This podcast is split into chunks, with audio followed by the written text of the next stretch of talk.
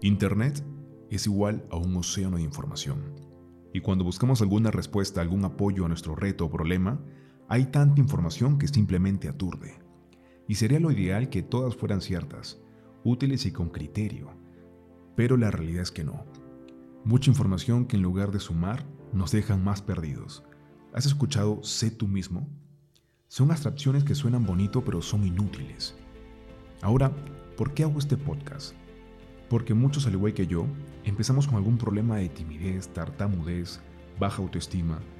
Sentimos que algo más nos falta para sobresalir y darnos el permiso para conquistar nuestros sueños.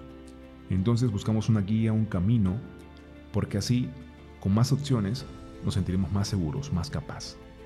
Pero al final, ante tantas soluciones mágicas, terminamos por ser fanático de personas, de cursos y repetir lindas frases, pero sin resultados y en la misma realidad. Cuesta quien le cueste, es lo que se ve. Mi propósito con este podcast es compartirte historias, información que tanto colegas, alumnos y yo hayamos comprobado que funciona, sobre psicología, neurociencias, lingüística, que pueda aportarte en tu camino de mejora constante, herramientas para potenciar tu mentalidad y técnicas para expresarte con más seguridad.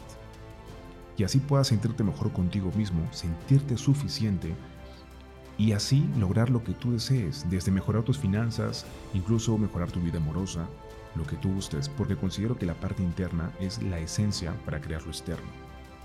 Así que puedes compartir tus historias para que sirvan de inspiración para otras personas que siguen este podcast, o incluso mandar tus preguntas por audio y con gusto lo responderé en siguientes capítulos.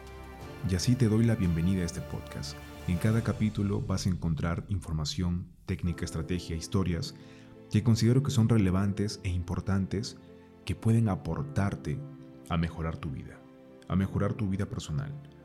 Técnicas para expresarte mejor, tu mentalidad, tus creencias, tus hábitos. Y así juntos podamos conquistar y vivir nuestros sueños.